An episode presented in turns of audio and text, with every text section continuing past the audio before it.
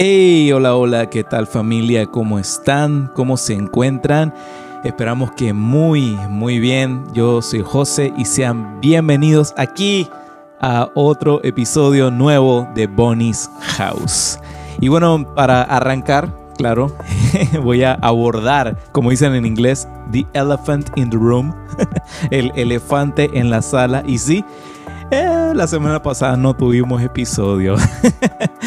Espero de verdad que esto no se vuelva eh, costumbre. De verdad que les pedimos disculpas a quienes estaban esperando que hubiese un episodio nuevo esta semana que pasó. Pero bueno, debido a ocupaciones de trabajo y demás.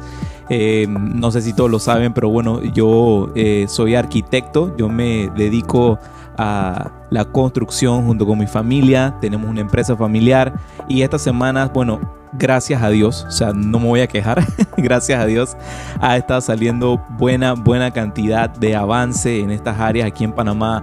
Gracias a Dios la economía está empezando a reactivarse y bueno, mm, agradecido con Dios. Yo sé que muchas veces uno se queja de que hay tantas cosas por hacer y demás, pero no, hay que estar agradecidos con Dios. Y bueno, igual también esta semana a mi esposa ya la vacunaron, a mí ya me toca eh, vacuna este domingo.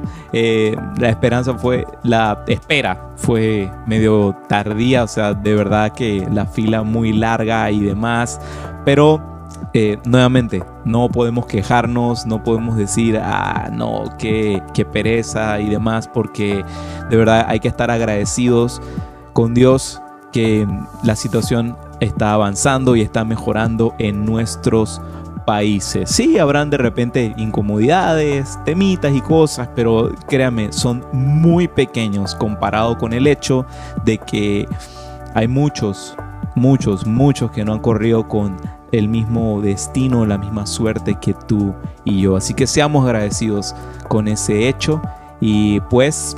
Em, Ah, sí. Eh, lo que vieron la semana pasada, eh, habíamos subido un cover de la última canción de Young and Free. Se la rifaron los muchachos de Young and Free. Estuvo buenísima, buenísima. Así que lo subimos ahí. Ha habido muy buena recepción con ese video. Lo ha estado compartiendo mucha gente, comentando. Así que, hey, celebremos eso, celebremos eso. Celebremos las, em, las pequeñas y bonitas cosas de la vida. Así que bueno, eh, muy emocionado y feliz de que ya hoy, en nuestro episodio número 5, ya el cierre de esta serie devocional titulada Corazón, quien te entiende? Y hoy, al final, vamos a tener sin duda la respuesta a esa pregunta, Corazón, ¿quién te entiende? no, no quiero alargar mucho este intro, solamente antes de entrar ya en, en materia, invitarte a que compartas, compartas, compartas en tus redes estos videos devocionales que hacemos semana a semana. Eh, comenta si hay algo que te gustó, si de repente, bueno, también si hay algo que no te gustó y, te gustaría ver de repente eh, algo más en estos episodios que hacemos. Escríbelo en los comentarios. Si de repente lo estás viendo a través de Instagram, ya sabes, lo puedes compartir en tus historias, escribir comentarios, darle like. Eh, en YouTube también. Y bueno, si lo ves en Spotify, también hay un botoncito ahí en Spotify que ¡bam! te manda ahí de una vez a las historias de tu Instagram para compartirlos. Hagamos que siga avanzando y creciendo esta hermosa comunidad que hemos estado edificando durante este año. Y bueno, sin más, vamos a entrar en materia a compartir el día de hoy el cierre de esta serie devocional con el día número 5 de corazón quien te entiende. Vamos a comenzar de una vez. Corazón, ¿quién te entiende? Sí, esa es la pregunta que nos estamos que nos hemos hecho durante las últimas semanas. Preguntarnos quién comprende este corazón, sentimientos, situaciones que a veces tenemos día a día atravesando temporadas diversas y hemos estado viendo durante estas últimas semanas los llamados enemigos del corazón, esos sentimientos que atrapan nuestra mente, nuestros pensamientos y nuestros sentimientos y no nos dejan avanzar en el propósito de Dios. Así que, ¿qué tal si comenzamos hoy eh, igual leyendo eh, unos pasajes. Vamos a leer Santiago 4 del 1 al 3. Y dice así en las escrituras. ¿De dónde surgen las guerras y los conflictos entre ustedes? ¿No es precisamente de las pasiones que luchan dentro de ustedes mismos? Desean algo y no lo consiguen, matan y sienten envidia y no pueden obtener lo que quieren, riñen y hacen guerra. No tienen porque no piden, y cuando piden no reciben porque piden con malas intenciones para satisfacer sus propias pasiones. Cada uno de los enemigos del el corazón está eh, energizados, están activados por la idea de que alguien debe algo. O sea, en algún extremo de la balanza alguien le debe al otro y el otro le debe al otro. Por ejemplo, la culpa dice te debo. En el, enojo alimenta la idea de que tú me debes a mí. La avaricia se mantiene viva por la presuposición de que yo me debo algo a mí mismo. Y este cuarto enemigo del corazón, el cual vamos a hablar hoy en este, en este cierre ya de esta serie devocional, no es muy diferente a los otros. Y eh, te estoy hablando de los celos, sí, los celos. ¿Por qué? Porque los celos declaran, Dios me debe algo. Uy, qué duro, ¿ah? Los celos declaran, Dios me debe algo a mí.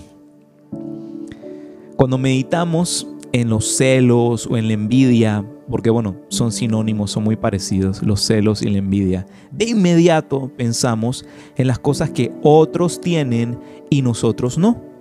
Sí, pensamos en lo que otro tiene y que a mí me hace falta y que de repente no tengo, ya sea apariencia, habilidades, oportunidades, salud, altura, em, herencia. me parece que mencioné altura porque de chiste yo a veces le menciono a Jamie que hubiera deseado ser más alto, que a veces me considero un chichón de piso, así le digo. Pero no, no, no, no. Ya, ya, dejando las risas y el relajo. Bueno, asumimos que nuestro problema es con la persona que posee lo que nos hace falta. Miramos del otro lado y decimos, ajá, él es el culpable, él es el culpable o ella es el culpable porque a mí me hace falta eso que tiene. Sin embargo, seamos realistas, seamos realistas en esto. Dios podía habernos dado todo eso a nosotros. todo lo que de repente vemos del otro lado de la cerca, Dios nos lo pudo haber dado también. ¿Por qué no? lo que sea que Él le haya dado a tu prójimo, a tu amigo, a tu pariente, a tu vecino, también podría habértelo dado a ti. Sí, esa es una realidad. Es por eso que quizás sientas que Él es el que te debe que Dios mismo te debe algo. Los celos pueden aterrorizar tu vida y destruir tus relaciones. Ahora, aquí viene una buena noticia. Y la buena noticia es que este monstruo, como los otros tres, tiene una vulnerabilidad. ¿sí? No es infalible, tiene una vulnerabilidad. Y es algo que quizás no esperas. Sí. es, es algo que quizás no te esperas. Y pues deja de codiciar lo que otros tienen. Tan sencillo. Deja de codiciar, codiciar lo que otros tienen y comienza a pedirle a Dios lo que Él sabe que es mejor para ti. Porque muchas veces Dios no nos da lo que queremos, no porque, no porque Él no, no, no quiera lo mejor, no, ok, Dios no nos da lo que queremos, no porque sea malo con nosotros, sino porque Él no, da, no nos da lo que queremos, sino lo que necesitamos. Como declara Santiago, nuestros conflictos externos son el resultado directo de un conflicto interno que ha salido a la superficie, que ha salido a la luz. Queremos algo, pero no lo tenemos. Así que nos peleamos con los demás.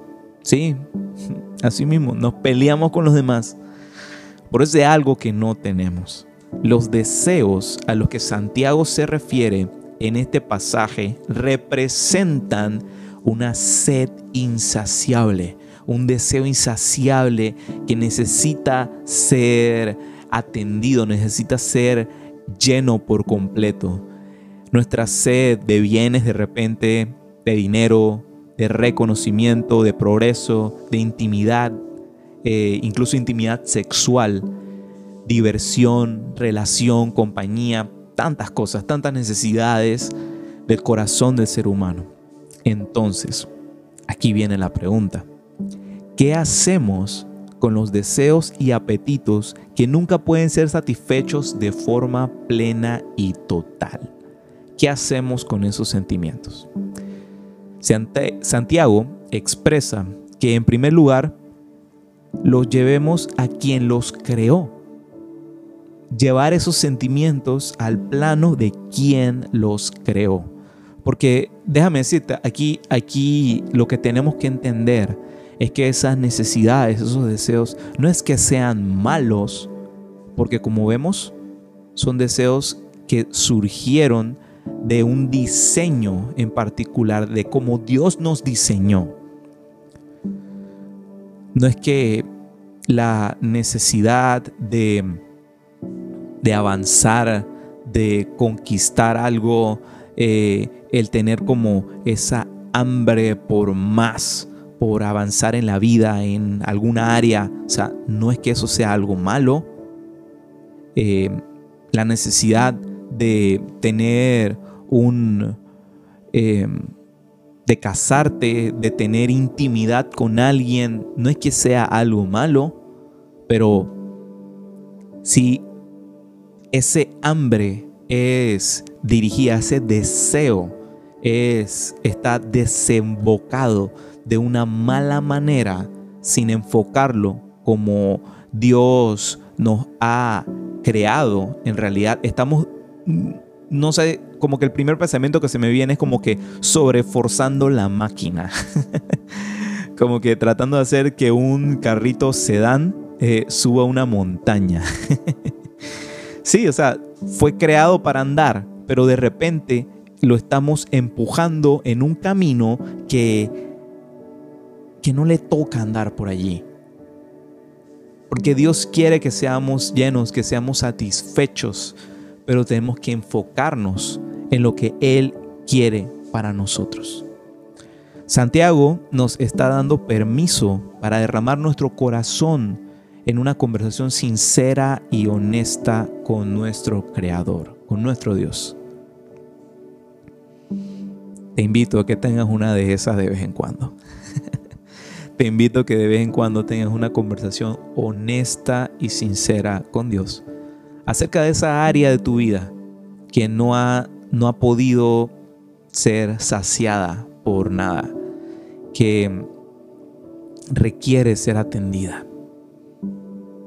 Porque del corazón de Dios proviene toda la llenura que necesitas para cualquier área de tu vida, para reenfocarte en lo que importa para ti, para tu contexto, no viendo hacia la izquierda o hacia la derecha, sino que viendo de frente a tu vida y a tu corazón. Todas nuestras preocupaciones, grandes y pequeñas, le importan a Dios, porque tú eres importante para Él. Déjame repetir eso nuevamente porque de verdad quiero que eso cale en tu corazón. Todas tus preocupaciones, ya sean grandes o pequeñas, le importan a Dios porque tú eres importante para Dios.